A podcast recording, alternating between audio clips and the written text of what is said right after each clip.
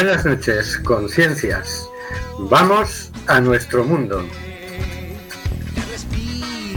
Estamos en Cuac FM, en el programa Simplemente Gente, programa bisemanal sobre la diversidad cultural en Coruña y sobre los derechos de las personas migrantes. Hoy, miércoles 30 de diciembre, y solo queda un día para que acabe el año.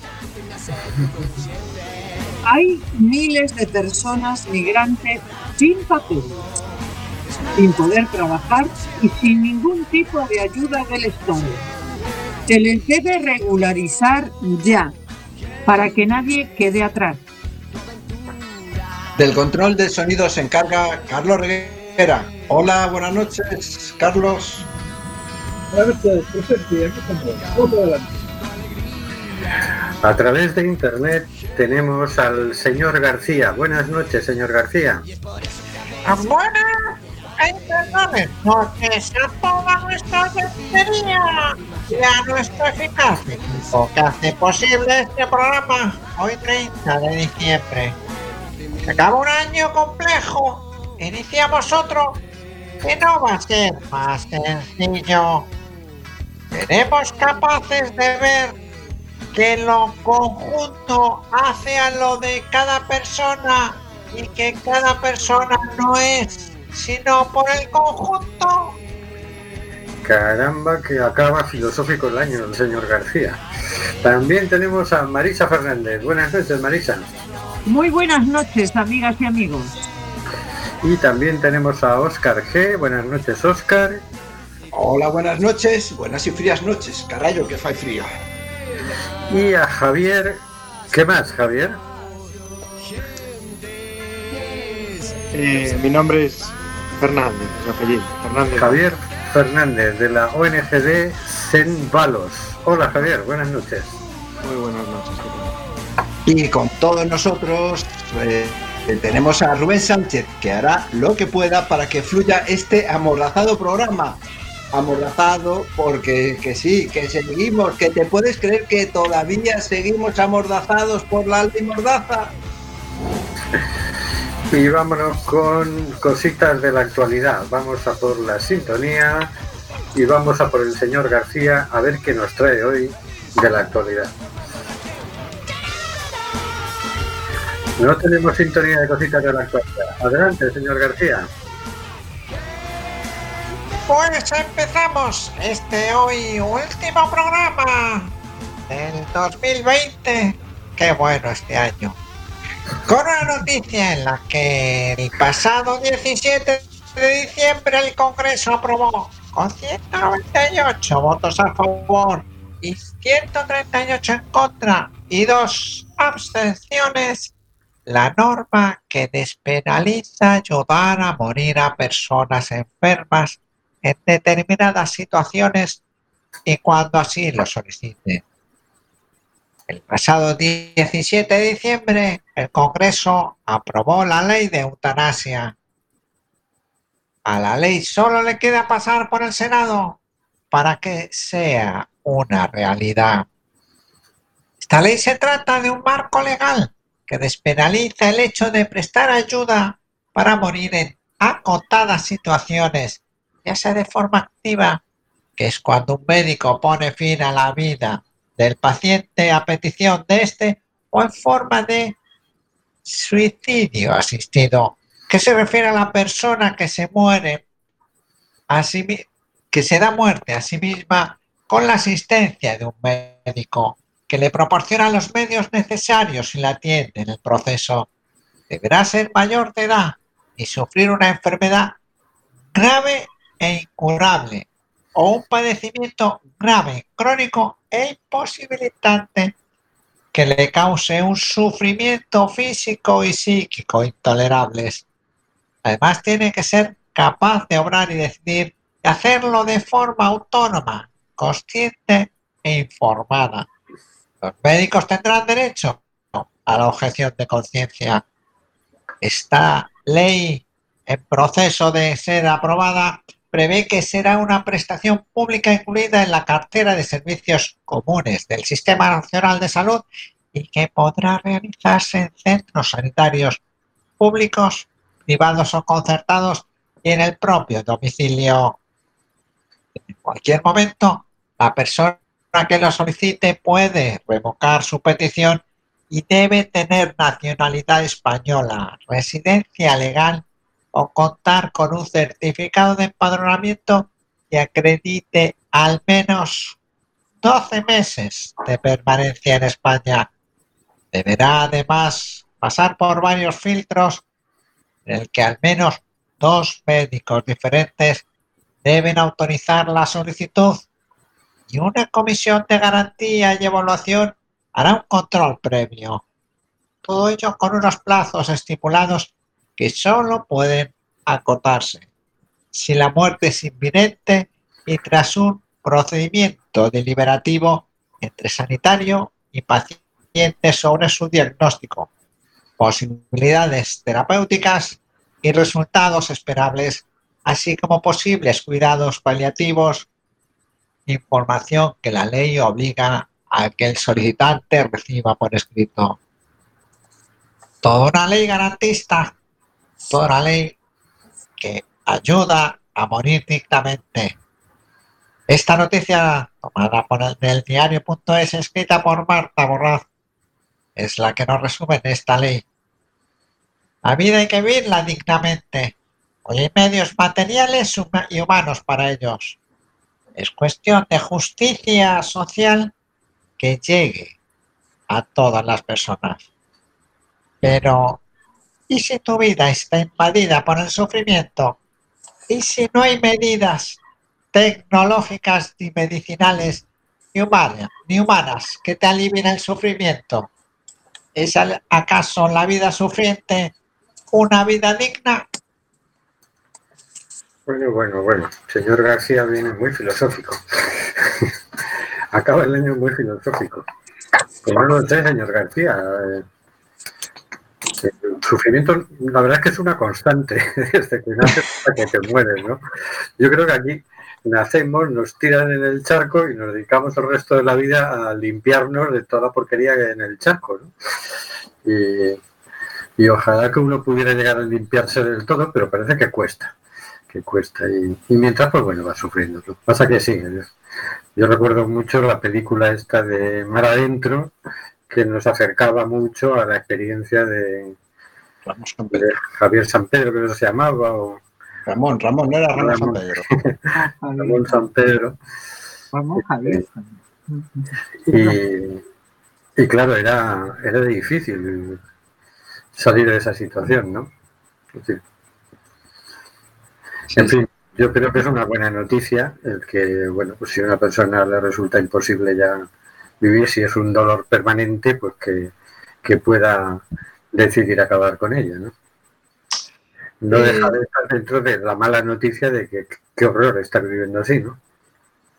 Claro, fíjate, por ejemplo, en el ejemplo que has puesto de Ramón San Pedro o de este otro hombre que han, detuvieron al marido porque ayudó a morir a su mujer, eh, fíjate que eran ellos los, o sea, los, los difuntos, los muertos, los que querían morir. Mm, No fue el marido o la amiga esta Ramona, Ramona era, bueno, la amiga de Ramón San Pedro, la que quería matar a Ramón San Pedro porque no aguantaba más. No, no estaba cansada, cansada de los cuidados, no. Era el propio enfermo el que pedía. Yo es que aquí, así resumidamente, yo aquí ya no puedo más ni aguanto más, no aguanto esta situación. Y son los enfermos los que deciden. A mí me parece bien, me parece interesante, una, porque no es todo enfermo terminal que se le va a matar, no, es un enfermo terminal que decide que ya no quiere seguir así, no quiere ser, o, o porque está sufriendo mucho, o porque es una carga por todo, pues que tenga todos los mecanismos legales para acabar con su vida y que nadie salga perjudicado. El caso, no me acuerdo ahora cómo se llama el hombre este. El marido está acusado, o sea, está pendiente de juicio de un eh, juzgado de violencia de género por ayudar a su mujer a morir, ¿no? Dices, es que esto es absurdo, es, es, es Bueno, No tiene yo creo sentido. que hemos ganado un derecho más, ¿no? Cosa que siempre está Claro. bien.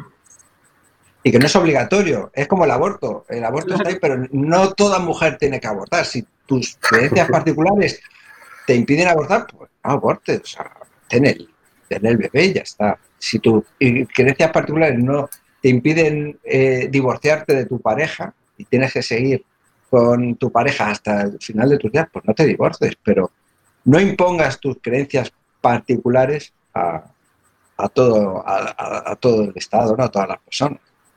Me parece interesante. Bueno, que, que tenemos un nuevo derecho que esperamos no tener que ejercer nunca. Efectivamente. Vamos a escuchar la canción When I Am Dead and Gone, cuando me muera y me vaya, de Fury in the Slater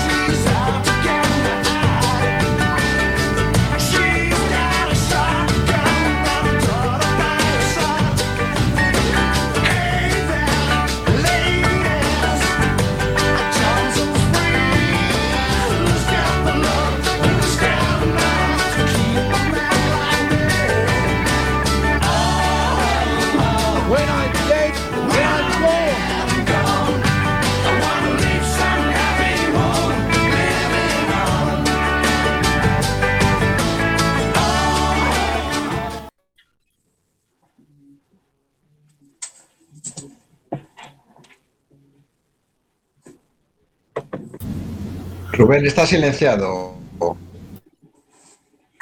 Y tenemos hoy el gusto de contar con la presencia de Javier Fernández en representación de la ONG de desarrollo Sembalos. El otro día cuando el departamento de producción nos dijo vamos a entrevistar a Sembalos, le preguntamos, ¿Sembalos? ¿Qué es eso? Nos dijeron, una ONG. Digo, pues es nueva, ¿no? ¿Cuándo se ha creado, Javier, esta ONG? Pues es relativamente reciente, se ha creado este año eh, y los servicios digamos que empezamos a prestarlos más bien hacia, hacia verano, de manera más activa. ¿Por qué una nueva ONG? Porque una nueva ONG eh, tiene una doble vertiente esa pregunta o esa respuesta. Es decir, porque una nueva ONG, la realidad es que es necesaria, pero es necesaria por la situación que es actual, de exclusión social, de pobreza, de vulneración de derechos humanos, etc. Y que aparte no tiene visos de, ir a mejor, sino todo lo, todo lo contrario. Ahora bien, ¿por qué una ONG u otra ONG también puede tener una, una visión de, en qué medida son parte de la solución, parte del problema o un síntoma de un problema eh, existente. Es decir, quizás no sean más que un parche y el exceso o su proliferación podría suponer eh, también una suerte que a veces de lo que se llama ONGización de la política, ¿no? Es una descarga de responsabilidad a la hora de limpiar conciencias por parte de una sociedad civil que no asume su responsabilidad para con sus conciudadanos y descarga a modo a veces eh, con una idea poco menos que de limpiar conciencias en organizaciones asistencialistas lo que ellos deberían exigir como cuestiones como o sea, como obligaciones políticas a asumir por sí mismos de manera organizada como sociedad civil y a las personas que supuestamente están en posiciones de dirección, organización, administración etcétera, políticos, etcétera. Entonces, ¿por qué una nueva? Porque la, la necesidad es tal que quedarse también de veranos cruzados, incluso dentro de las estructuras y de las posibilidades que se ofrecen, es, es in- inaceptable, vamos a decirlo, pero al mismo tiempo desde la conciencia de que si te organizas también tienes que sobre, sobrepasar ese puro una ONG más. ¿no? O sea, no tiene Mm. mucho sentido crear más de lo que ya hay para no dar solución, sino formar parte de un engranaje que a lo mejor es parte del problema. Decías que en, mar- en junio, en verano, ya os, ya os habéis puesto en marcha, ¿no? ¿Qué, qué actividades habéis puesto ya en marcha? Actividades, eh, más que actividades en concreto, digamos que lo que te puedo decir son los servicios que prestamos, ¿no? los servicios de los que estamos intentando llevar a cabo, más que actividades o proyectos en concreto, pese a que siempre hay este, este gran problema por parte de muchas ONGs que se ven forzadas, dada la, la- existencia de, de fondos, por decirlo así, o de fuentes de ingresos que muchas veces son puramente eh, subvenciones públicas en gran medida, pueden ser también privadas, puede haber una diversidad de fuentes de ingresos, las donaciones aportaciones particulares pues no siempre son las grueso de esos ingresos, pero el problema es que muchas te condicionan desde el aspecto de que tú presentas proyectos que se te conceden y estás condicionado en ese aspecto, ¿no? También porque los tienes que llevar a cabo en esas condiciones, justificarlos en esas condiciones y bueno, siempre el tema de, la, de morder la mano que te da de comer. ¿no? Pero al mismo tiempo, por eso la idea es no funcionar tanto por programa, sino tener una idea de qué se quiere hacer y prestar los servicios acorde con esa, con esa visión. En ese aspecto, Sembalos eh, tiene unos servicios que bueno, no dejan de ser característicos de otras muchas ONGs que sobre todo trabajan con un colectivo migrante. Principalmente serían, bueno, en mi caso, ¿no? Somos tres abogados, pues el, un servicio jurídico, ¿no? centrado en, principalmente en elementos de extranjería, nacionalidad, asilo, etcétera, pero vamos, que cuestiones adyacentes también, ¿vale? laborales, eh, etcétera. Pero luego también hay un servicio muy potente, digamos, de mediación intercultural, que yo creo que es uno de los elementos que nos caracteriza. Sí que puede ser definitorio eh, de, otros, de otras ONGs, ¿no? las que complementamos y cuyos servicios los que intentamos formar parte. Que se, porque más que nada porque tenemos a gente que trabaja, o sea, de la, que son mediadores con la comunidad árabe, varios marroquíes y, y también Siria, de la comunidad siria, eh, eslava, ucraniana y rusa, eh, senegalesa y también para la comunidad latina.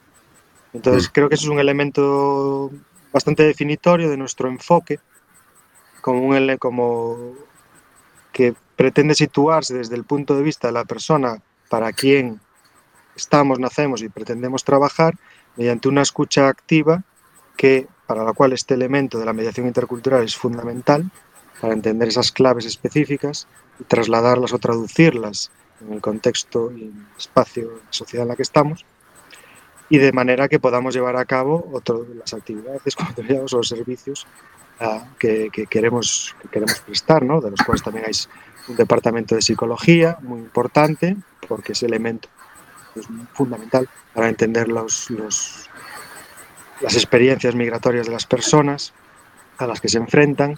Eh, por supuesto, el enfoque social a través de trabajadores sociales, eh, la orientación laboral, porque a día de hoy tristemente está muy condicionada la,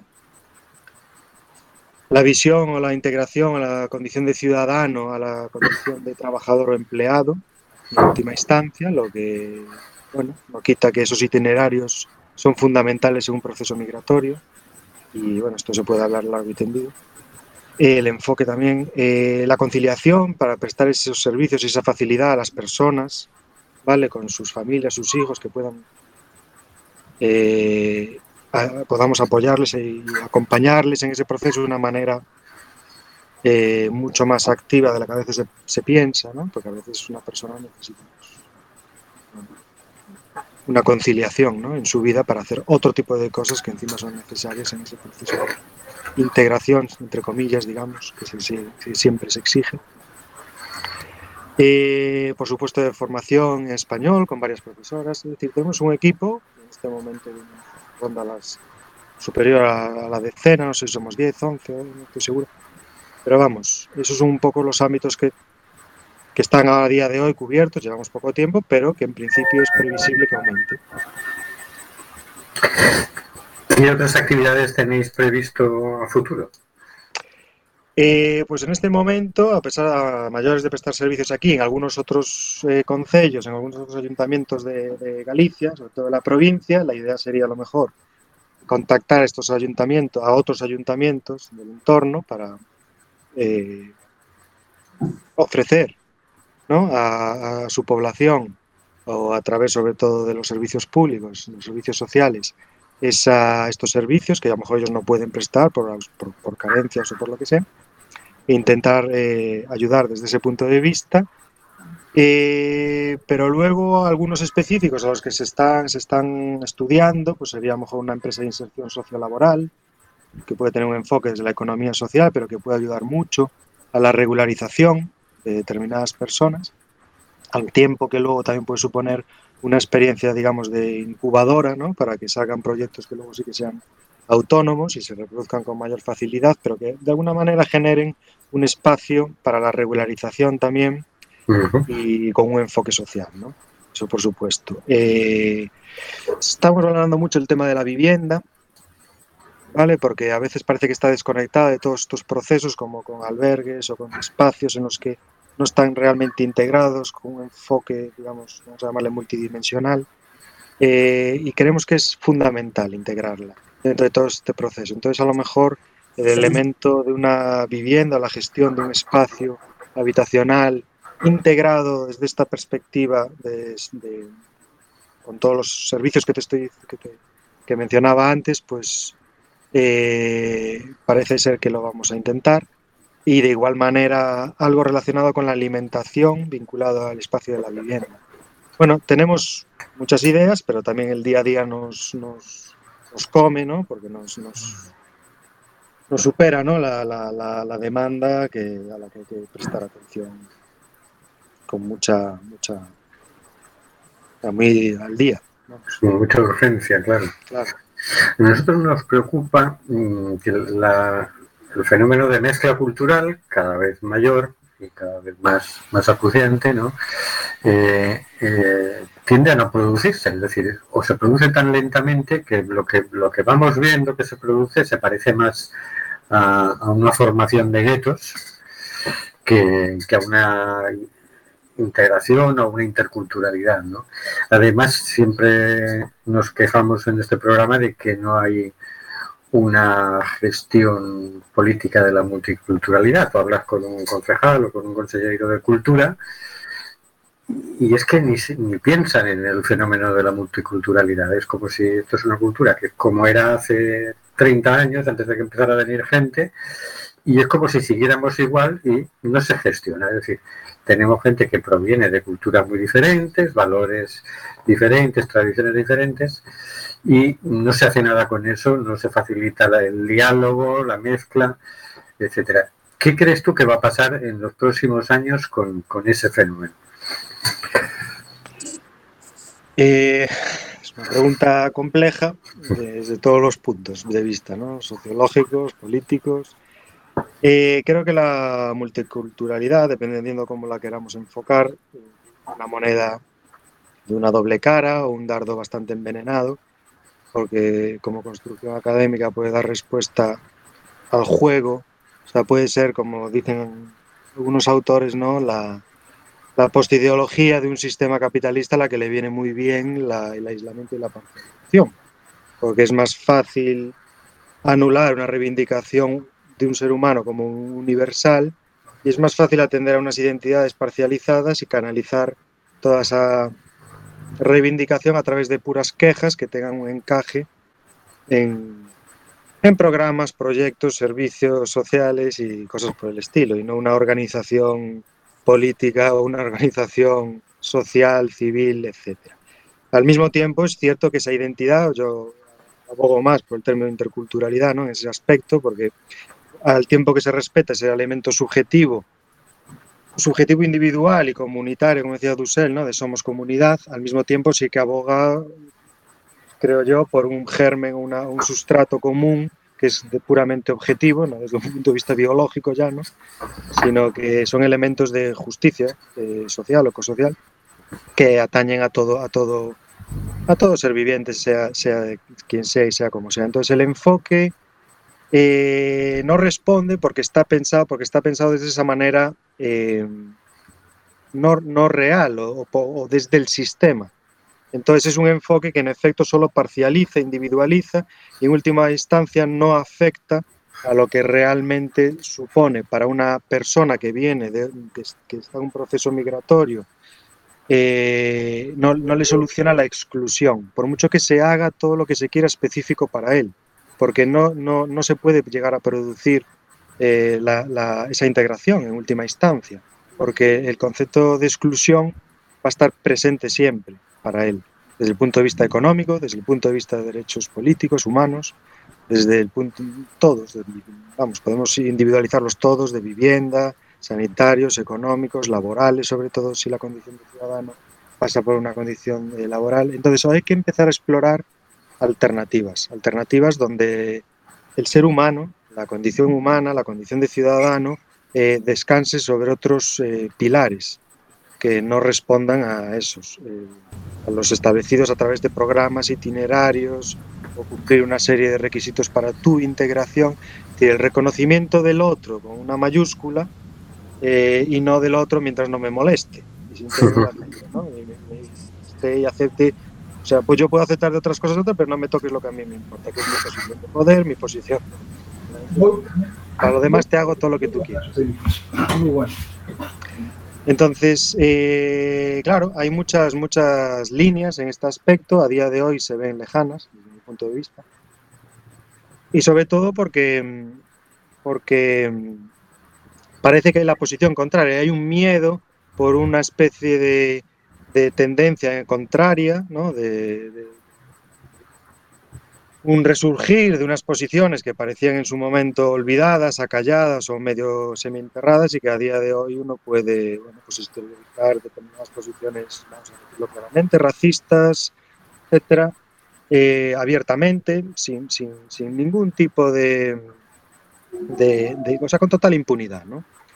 Lo triste es que, que, si no se actúa a tiempo, eso, eso cala, cala en todos los aspectos y, y al final eh, lo triste es que o, o, se entiende lo cualitativo de entender a, a, a, de esta parte objetiva de que el ser humano, sea de donde sea, provenga de donde provenga, tiene que ser respetado como un todo, con sus particularidades, por supuesto, y sus diferencias, que son necesarias, eh, o si no, lo que vamos a empezar a ver es seguir ahondando en este tipo de, de, enfoques, de aceptaciones parciales de los demás y cada vez vamos a poner más trabas, controles. Eh, yo veo cada vez a más posiciones de gente como Vox que defiende estados de derecho como si fuesen equiparables a la democracia, es decir, aparecen como los grandes garantes de la ley, porque la democracia no tiene nada que ver con la ley un Estado de Derecho.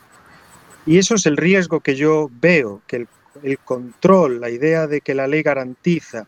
Entonces, hay que empezar a hacer un cambio nosotros también muy profundo para entender cómo nos relacionamos con los demás. No solo en el territorio en el que vivimos, sino cuál es la, lo que nosotros hacemos fuera de nuestro país o en nuestro día a día, cómo afecta en las relaciones internacionales. Sé que suena a lo mejor raro, pero es que lo que hacemos en nuestro día a día afecta a otras personas en otros países, que luego vienen aquí. Entonces, a lo mejor es que nos tenemos que replantear muchas cosas de lo que hacemos y de cómo vivimos para si nos quejamos de que alguien venga a vivir aquí. Ese es un, un miedo que yo, que, yo, que yo veo, porque si no, lo que va a aumentar. Eh, no, no, lo veo, no, no lo veo con muy buena perspectiva, la verdad, desde el punto de vista europeo, desde el punto de vista español, eh, veo el resurgir de, con limitaciones energéticas, ecológicas, eh, más tendencias hacia un ecofascismo que hacia una equidad y justicia social global, donde los eh, movimientos migratorios van a seguir dándose, sí o sí, que se van a acentuar, de hecho, pero se van a dar hacia sociedades que genera espacios de ciudadanía y espacios de exclusión de nadies que no existen y no forman parte de ellas, que viven en los márgenes y en las periferias, que dará lugar a explosiones de rabia tipo, pues no sé, es una integración a la francesa multi... Se darán esos dos tipos, supongo. ¿no? Esos banlieues donde, de periferias donde se concentran eh, personas a veces sin derechos y con donde se podrán se darán estallidos eh, que se intentarán lo- controlar y, y- y penalizar y no y anular. Y una visión que es como lo de la ley de movilidad a día de hoy la antigua política esta la de Gastarbeiter de los 60 de los de los alemanes no un poco la- el, el- emigrante trabajador que vendrá. Bueno, en el fondo, si lo piensas, la ley de movilidad que se ha hecho, que a veces de manera cínica algunos le llamamos ley para ricos, ¿no? que ya poco menos que está integrada en la propiedad de recursos humanos de algunas empresas, ves, ves enfoques de ese aspecto, ¿no? un, po- un poco orientados a unos trabajadores y ya no a cualquiera. Entonces, el grueso queda en manos de una ley de extranjería que a veces, desde mi punto de vista, es puramente racista, que no soy creo el único que lo dice, ¿no? O sea, el arraigo social, tres años de intemperie, poco menos que esclava, es, es un ejemplo de ello. Y no sé, no lo veo como, o sea, la flexibilización que se da solo para no, no, no asumir una regularización masiva como la que se dio, eh, no sé, creo que es establecer todavía el filtro, no es más que una consecuencia de no querer asumir los cambios drásticos que hay que asumir. ¿Qué hay que asumir?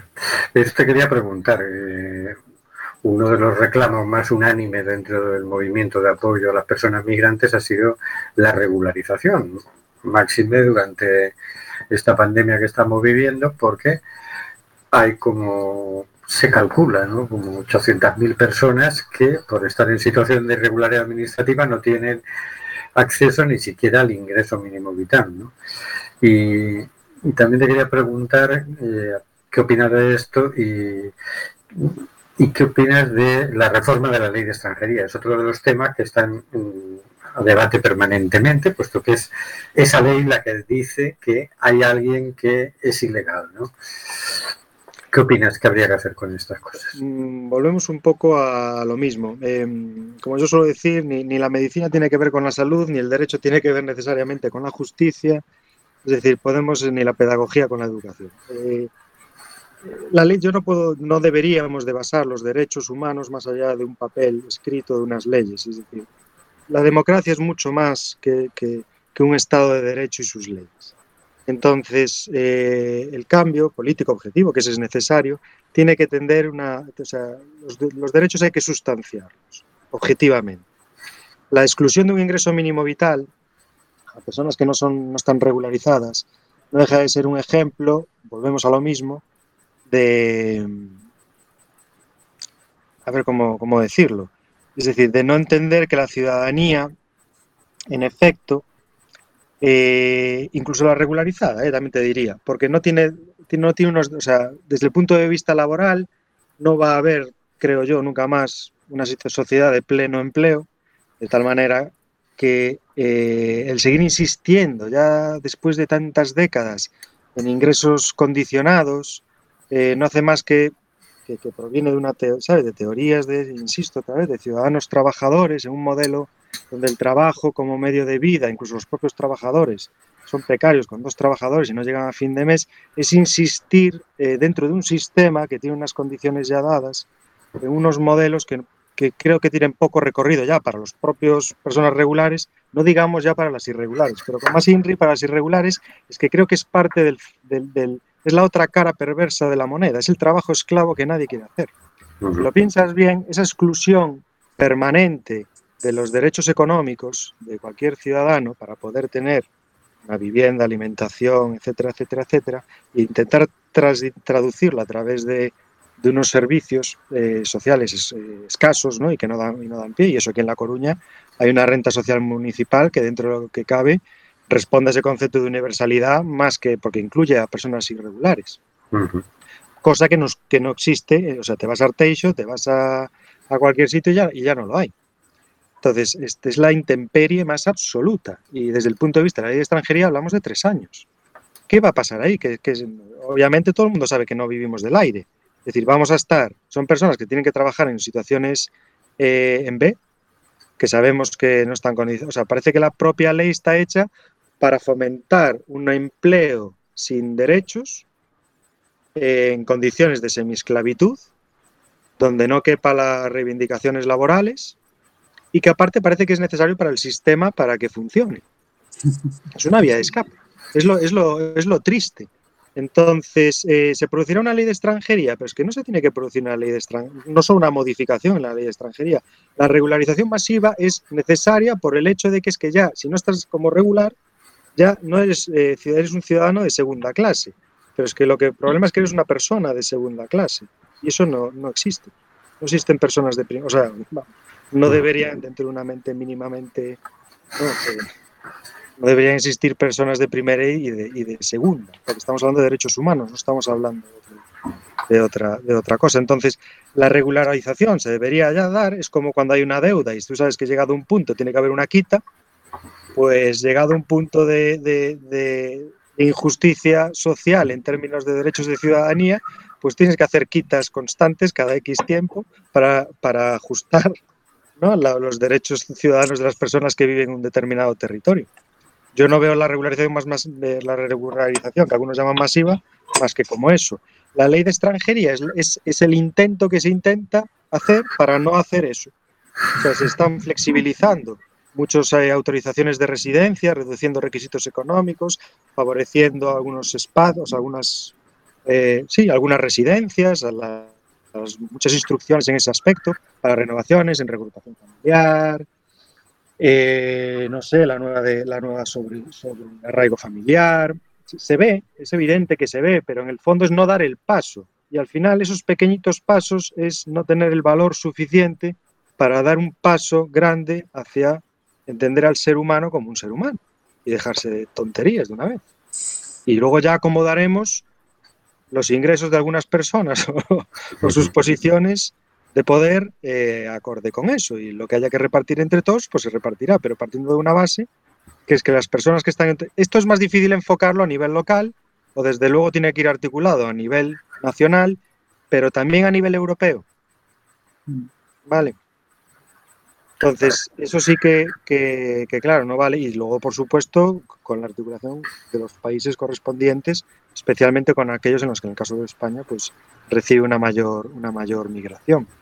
No es una solución que tú puedas dar a una sola, a una sola escala territorial, política o social. Pero desde luego el enfoque de modifico la ley de extranjería se modificará en parte, e insisto, lo peor de todo es que vas a hacer una modificación que tú crees que es positiva, y luego van a venir gente, como se ha visto, gente como Vox, que con toda razón dice que ellos solo quieren la aplicación de la ley de extranjería, y que como tales son demócratas, porque están exigiendo el cumplimiento del Estado de Derecho. Y tú te quedas con una cara de tonto que dices, pues es que tienes razón, encima lo triste es eso. Y encima van a aparecer los van a aparecer como los verdaderos garantes de un constitucionalismo. Es que este es el riesgo al que estamos. Y, y el resto, no saber enfocar eso con la contundencia suficiente para decir, pues entonces es que la ley está mal. Es que a lo mejor es que no, si, si, si tú defiendes una ley así, es que está mal. Es que a lo mejor lo que hay que hacer es otra cosa. Y todos los parches que se pongan en esa ley a lo mejor no son suficientes y los enfoques tienen que venir desde garantizar derechos económicos, por ejemplo, una renta básica sería muy rápida, desde carácter de vivienda, eh, veríamos cómo es el grado de universalidad o de acceso a ella. Eh, estudios, por supuesto, pero becados y con acceso a prestaciones para ello, etcétera, etcétera, etcétera. Los enfoques tienen que ser, por supuesto, desde las propias comunidades, ¿vale? Comunitarios siempre, las redes civiles son fundamentales, tampoco vamos a esperar que todas las soluciones vengan de arriba. Las personas migrantes, migradas, tienen mucho, con las personas que, de la sociedad civil que viven en el momento actual en cada sitio, tienen mucha responsabilidad en, en tristemente hoy no se, ¿no? De- nos olvidamos, pero hay que organizarse desde abajo en ese aspecto. Las soluciones vienen desde abajo y desde arriba. Pero si desde la- abajo no decimos nada y no protestamos, desde arriba tampoco van a sentir la, la presión. La presión, exacto, sí, sí. Tiene eso- que pitarles un poquito los oídos, ¿sí, ¿no? Claro, ahí hay un trabajo extra de sensibilización, ¿no? No sé si en Sembalos también contempláis esa parte. Creo que es el enfoque básico de Sembalos, de hecho. Creo que este enfoque que te decía antes, desde no la idea de encajar a una persona en un proceso lo mejor que sea, sino esa escucha activa, ese intento de asumir las necesidades y, y los y- era subjetiva y o sea, las posibilidades también, ¿no? Tampoco hay que, que ser, o sea, desvincularse totalmente de la realidad en la que se está, que es muy limitada y, muy, y muy- tiene muchos obstáculos, pero ese proceso de mediación, de una escucha activa, de intentar partir de las necesidades del otro y buscar realmente, porque a veces no las, si tú escuchas, empiezas desde la escucha, desde esas necesidades, y a veces dices, no tengo que integrar todo lo que yo necesito en lo que ya se me está ofreciendo desde arriba. A lo mejor yo puedo construir mucho desde abajo. Y a veces poner a gente en común a hablar y luego a ti solo te convierte en un elemento que da herramientas, herramientas básicas a veces, ¿eh? muy sencillas. Porque la gente es mucho más hábil de lo que pensamos. Se organiza de una manera mucho mejor de la que se le dice que se tiene que organizar, sobre todo cuando hay situaciones de necesidad. Entonces, eh, a veces hay que escuchar un poco lo que la gente necesita y quiere y demanda, más que ofrecerle ya eh, alternativas empaquetadas desde despachos de administraciones intentar acomodar esos dos mundos, ¿no? Que es un poco la, a veces las ONGs a los que parece, lo que parece que se dedican. Nos dedicamos. Sí, es uno de, las, de los límites que tradicionalmente se ha encontrado el movimiento de apoyo a las personas migrantes, que es que había muy pocas personas migrantes. En, en- Pues te diré que la, la- la sol- la fundadora ya es ya eh, esa parte mediadora, es marroquí, o sea que en ese sentido son, yo creo que hay tantas personas eh, con, con pasaporte español como con pasaporte de otro país, es decir, Ajá. creo que ese enfoque es, es- es importantísimo. Ese- ese- esa pre- preeminencia que le estamos dando a esa, a esa mediación intercultural para entender ese acompañamiento y nutrirte de lo que estás acompañando para tú tener la flexibilidad de, de- de generar propuestas y proyectos y respuestas acorde dentro de las limitaciones que tienes, dentro de las opci- opciones que tienes, pero mucho más acordes con las verdaderas necesidades de la persona, creo que es un poco lo que se pretende desde Sembalos. ¿Qué te gustaría añadir ya para finalizar? Eh, ¿Qué me gustaría añadir? Eh, nada, nada, que, que nada, que estamos trabajando en ello, que la verdad nos sentimos muy ilusionados, eh, se está creando una pequeña familia en ese aspecto y creo que poco a poco los pasos que estamos dando van en- bien encaminados, eso es importante. Lo importante es seguir dando los pasos en esa, en esa, en esa dirección, avanzar y profundizar, profundizar desde ahí. Espero que sea lo que hagamos y podamos contribuir con nuestro granito de arena al resto, por supuesto, de los esfuerzos que hacen el resto de, organizaciones, incluso administraciones, eh, sociedad civil, etcétera, en ese, en ese ámbito para, para, para dar respuesta a una situación que es muy, muy complicada y que, como dije al principio, a mí no me parece que claramente vaya a ir a mejor ni esté yendo a mejor, sino más bien preveo lo contrario. Entonces, creo que más que nunca hay que estar ahí. Muy bien, pues muchísimas gracias, Javier Fernández, de la ONG Sembalos. Creo que Marisa quiere preguntarte algo. ¿En dónde, sí, yo tengo, Claro. ¿en dónde se os puede localizar? ¿Cómo se puede conectar con vosotros? ¿En dónde estáis? Bien, en principio ahora por fin tenemos oficina, hemos estado distribuidos como trabajando como podíamos, como te decía, a veces en las oficinas de otros ayuntamientos, centros cívicos, diversificando un poco, aparte con todas las limitaciones que hay por restricciones de- debido a la pandemia, pero eh, ahora por fin tenemos una oficina, se encuentra en el barrio de Mato Grande, eh, en Enrique Mariñas 36, en, en la torre esa de, de oficinas, en la torre de cristal. Y, y bueno, eh, la página web espero que, lo que con la wiki migrante que le llamamos, espero que esté activa en breve podamos ponerla a funcionar, lo que será también, bueno, también en Facebook, ¿no? Y en otros y en otras redes sociales. Creo que sería es una, una manera de intentar contactar, pero insisto, como también está empezando, eh, queremos darle importancia a esa parte, a esa parte online, de manera que, que se está trabajando de una manera seria y profunda en ese aspecto, pero entiendo que estará a punto de, de, de salir. Será una vía de acceso fácil. Y también tenemos que darnos a conocer mucho más también en instituciones, otras organizaciones, eh, etcétera. Pero como te digo, el día a día es que nos puede de trabajo. O sea, al final la carga de trabajo deja poco espacio para, para otras muchas cosas. Muy bien, pues ha sido un gusto enorme conoceros y te damos las gracias, Javier. A vosotros, a vosotros por tenernos aquí.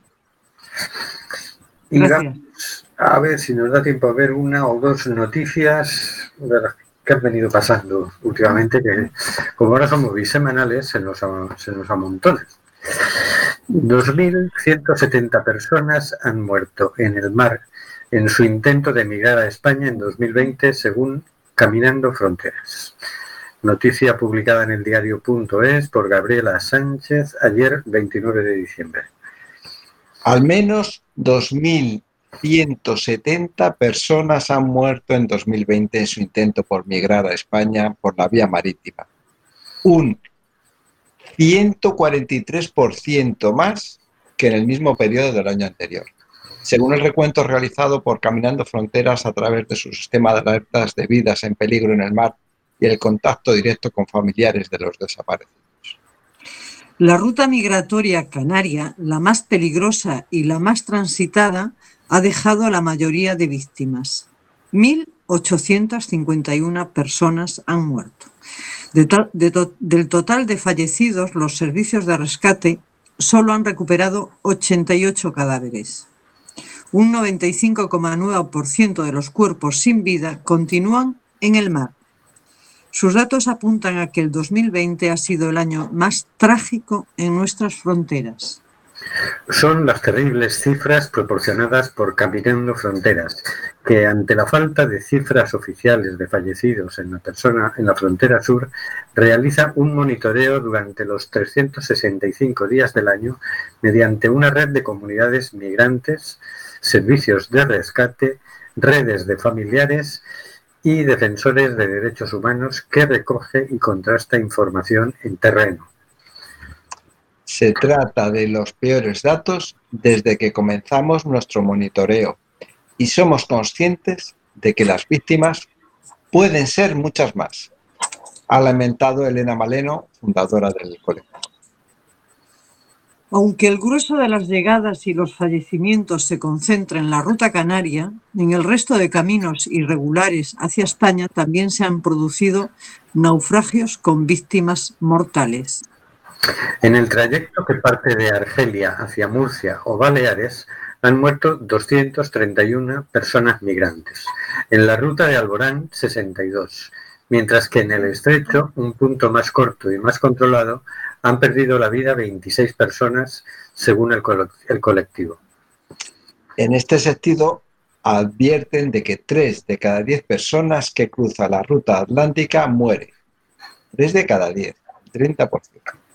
En total, la ONG ha documentado 88 naufragios. Atendiendo a sus datos, los ciudadanos y ciudadanas fallecidas en su intento de llegar a España proceden de 15 países.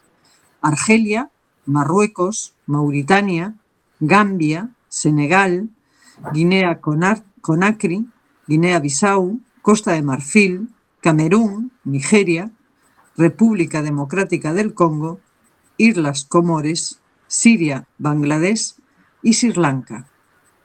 La mayoría de sus familiares aún no tiene la confirmación oficial de su fallecimiento.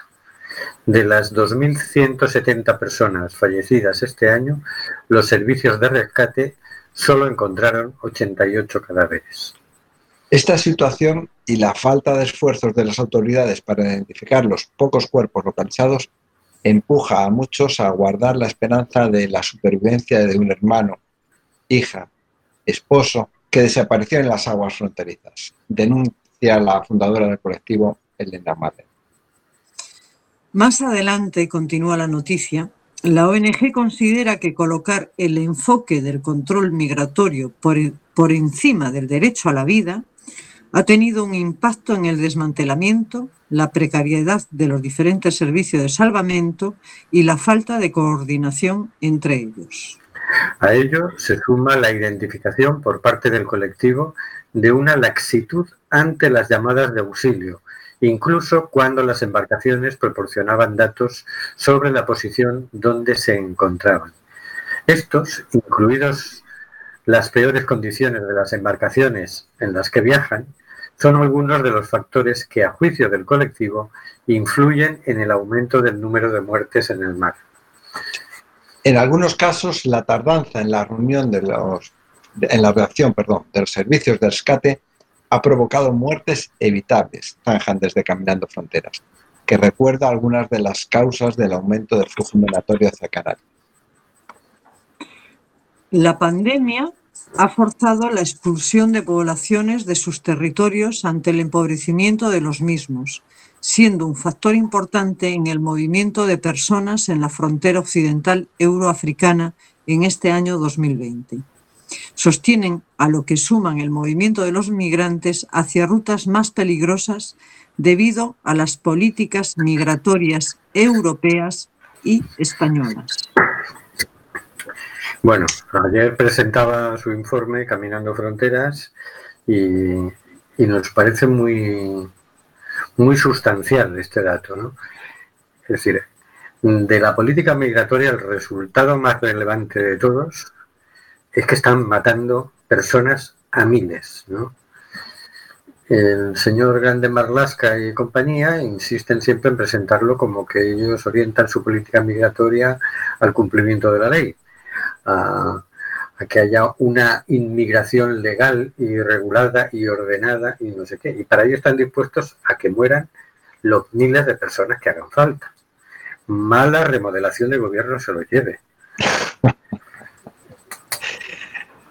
Es un momento de los horribles para acabar el año, pero no podemos dejar de. No lo podemos saltar.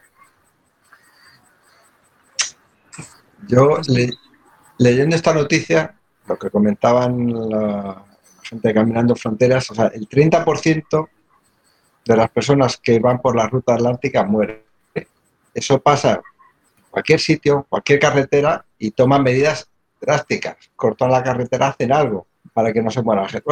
si el COVID causa el 30% de muertes de los infectados, entonces ya, vamos, los medios que hubiesen puesto es, es tremendo. Ya lo hemos dicho muchas veces, con lo sencillo que es conceder visados. Trámite más sencillo, el visado. La gente viene, puede vivir, se queda. Si no puede vivir, no se vuelve a su país. Libre circulación de las personas.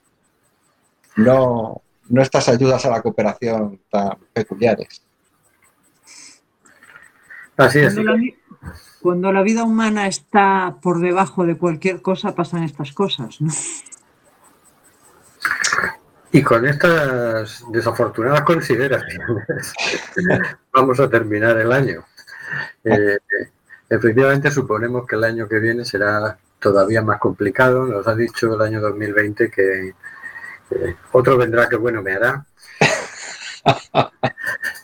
Y, y, bueno, nosotros volveremos dentro de dos semanas. No olvidéis seguirnos por Facebook, eh, en Simplemente Gente en Quack FM, en nuestro blog, simplemente.home.blog, eh, donde encontraréis los enlaces a, a, las noticias y canciones que hemos traído al programa, en Twitter, Simplemente Gente, y en Instagram, Simplemente Gente, todo junto con minúsculas. Cualquier sitio es bueno para recibir vuestras sugerencias y recomendaciones. Hasta luego, señor García. Hasta el año que viene. Hasta luego, Carlos.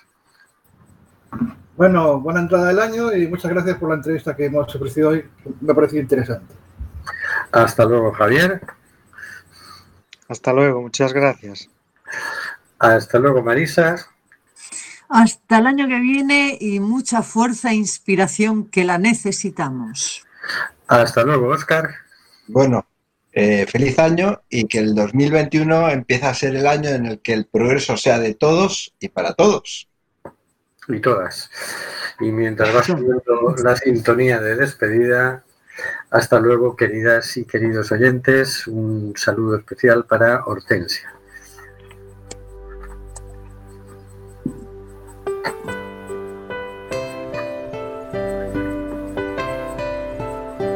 Está muriendo gente en el Mediterráneo y en el Atlántico. Nosotros hacemos este programa. ¿Qué vas a hacer tú?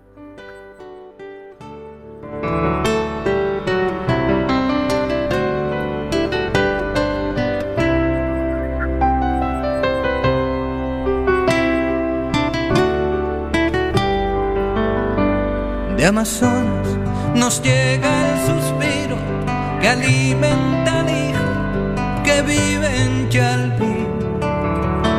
Y en Namibia se escucha el ronquido, inquieto y dormido, del nevado del Ruiz. Mientras que hoy la pampa abraza Berlín. Coliseo despierta New York. Chacareras bebiendo de un pan, soleares de un tan y una isa de un son. Y una quena con gaitas escocesa bailan en la clave de un yembe y un bongo